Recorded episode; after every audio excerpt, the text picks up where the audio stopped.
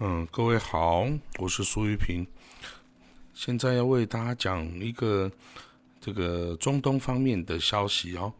那这是今天在耶路撒冷邮报 （Jerusalem Post） 他转述路透社就是 Reuters 的报道哈，就是伊朗啊精锐的革命卫队，就是他的 Revolutionary Guard，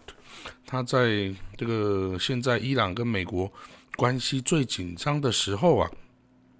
对外界揭露他这个伊朗革命卫队的海军部队的地下化军事设施。那在这张图片中呢，有多达十多辆的这个装载了三连装啊对舰飞弹的这个飞弹发射车，那停放在一条这个。很长很长的地下坑道里，那这个地下坑道呢，看起来它的这个高度哦，就到天花板的高度有大概有十公尺之高啊。那看起来里面非常的宽敞，也非常的坚固，难以这个摧毁。那这个将军事设施地下化哦，其实啊可以追溯到这个二次大战期间呐，日本啊在这个。太平洋岛屿啊，跟美军交战的时候啊，也是采行这种坑道战，对美军造成很大的伤亡哦。那之后呢，在越战中，越共啊也很好的使用了这个坑道战，对美军这个造成很大的杀伤哦。那当然也能够很好的这个隐藏自己的实力啊。那 这个尤其在对这个。这个军事力量强大的敌人的时候啊，保存自己的军事实力是这个弱势一方很重要要运用的策略哦。那至于在伊朗本身呢，它的傀儡势力哦，也就是黎巴嫩南部真主党 Hezbollah，它的在二零零六年啊对。以色列的战争中啊，他就很好的运用了这个地下化策略啊，他把他的高达这个十万枚的火箭呐、飞弹呐，隐藏在地下这个发射装置跟这个军火库中啊，让以色列就算用各种空军轰炸啊，这个陆军坦克进入啊，都没有办法能够全部的发掘扫荡哦这些。这些设施哈，那以色列迄今呢，也还是跟这个真主党处于这个敌对的状态哈。那根据以色列军队估计啊，这个真主党啊，它隐藏的的这个军火啊，包括飞弹、火箭呐，现在已经达到了二十万枚哦，已经达到二十万枚之多。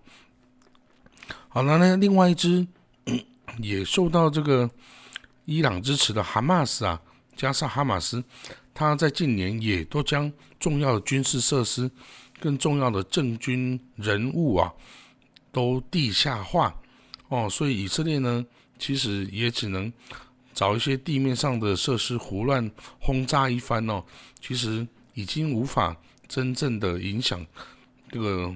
打击到他真正的军事实力哦。那现在这个伊朗啊。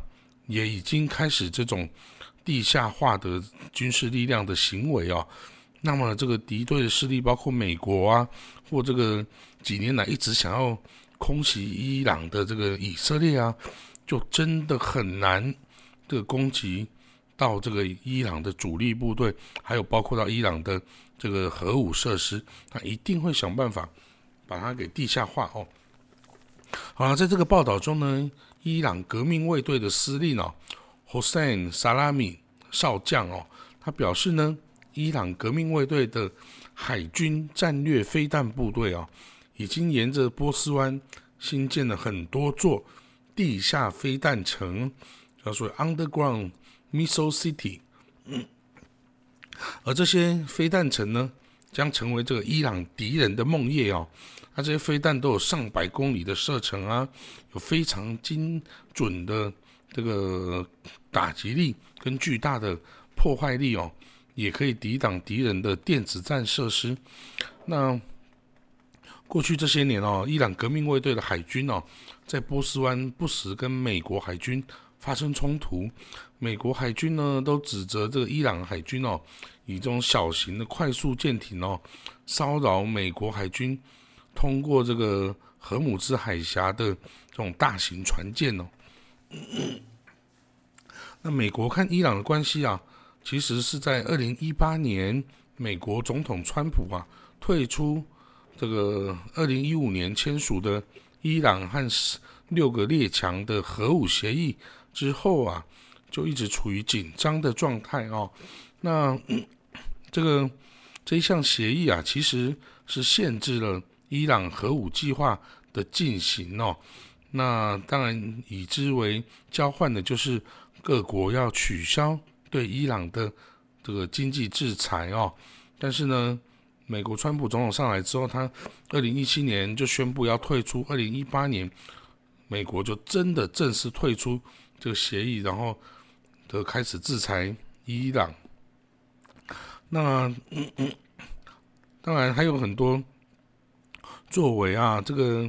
包括去年的一月啊，这个伊朗革命卫队哦，这个苏莱曼尼将军啊被。暗杀了哦，在那个巴格达国际机场被美军暗杀。那伊朗啊，顶尖的核子专家 Mohsen Fakhrizad 在去年呢，也十一月的时候也被刺杀身亡哦。那伊朗政府是归咎以色列要负责哦。那因此，伊朗的国会啊，在去年十二月通过法案，他为了回应这个核子核武专家 Fakhrizad 被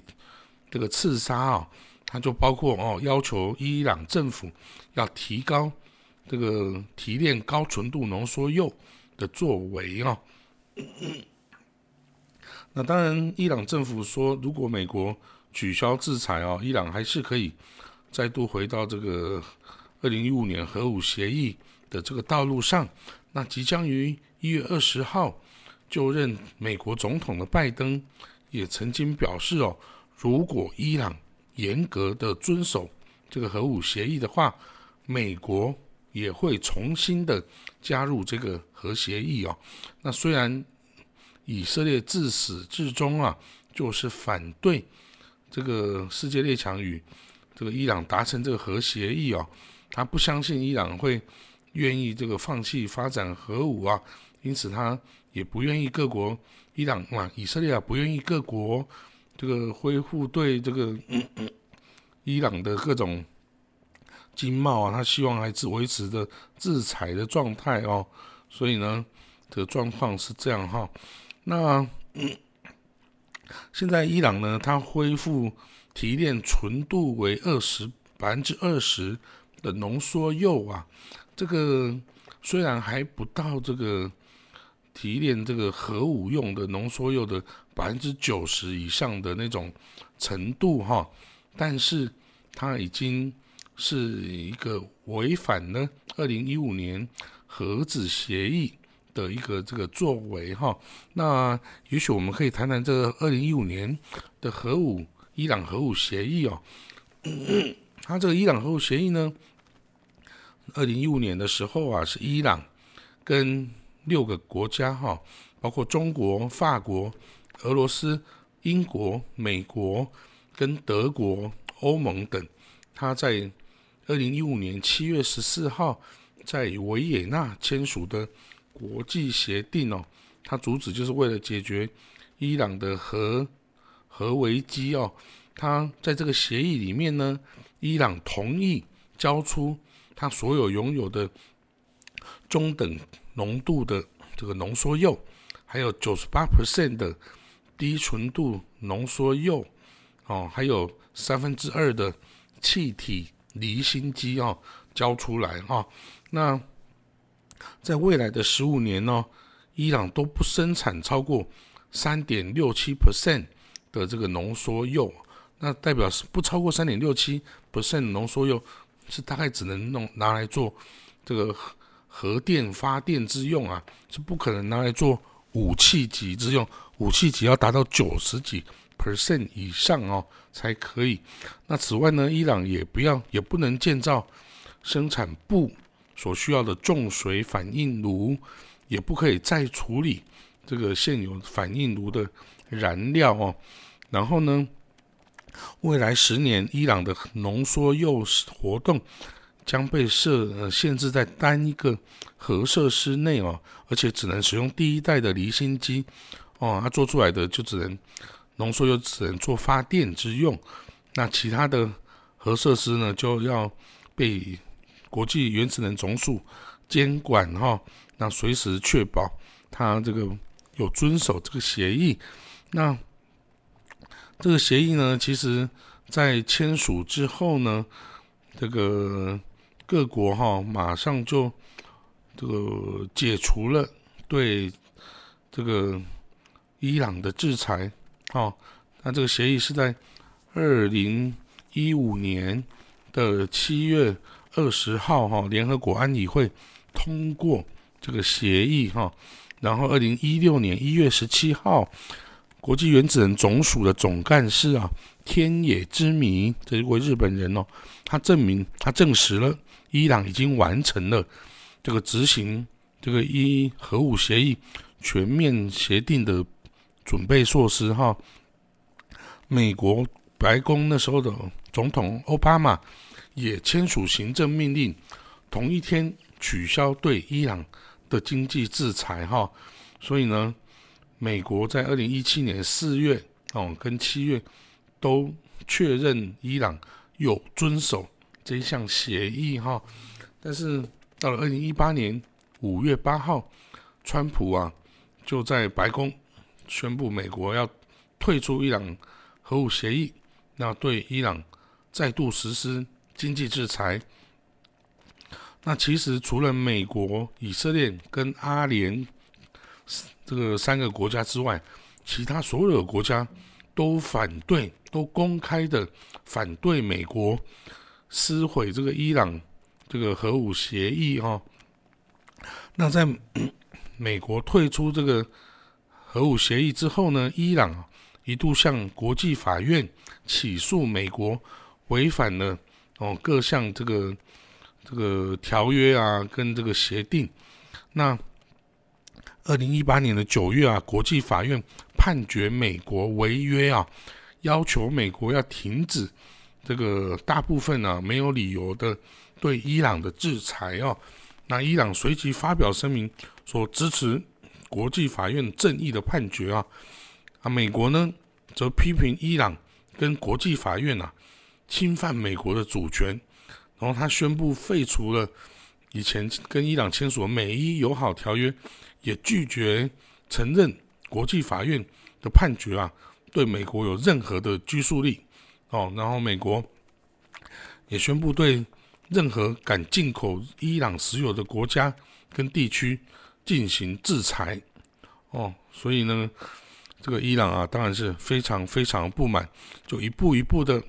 开始这个突破了这个伊伊朗核武协议的范围啊，就开始这个提取更多的浓缩铀啊等等哦，还有这个设置了更多的离心机等等哦，那当然也就后来造成了这个巴格达。机场啊，这个伊朗革命卫队圣城旅的这个卡西姆苏莱曼尼将军的被美国的刺杀哈，那还有之后等等等作为，那总之呢，即将在一月二十号上台的美国拜登总统啊，他是宣称他将要重回这个伊朗核武协议，等于是限制伊朗的核武发展，但是可以解除。解除对伊朗的制裁，那很快的，我们就要看到到底拜登要走哪一项道路，哪一个选择？那伊朗是不是可以就此停下他对核武发展的计划？那以色列会不会继续这个对这个伊朗核武计划这么样的具有敌意呢？那都是我们值得继续观察的这个新闻发展哦。今天我就说到这里，谢谢各位。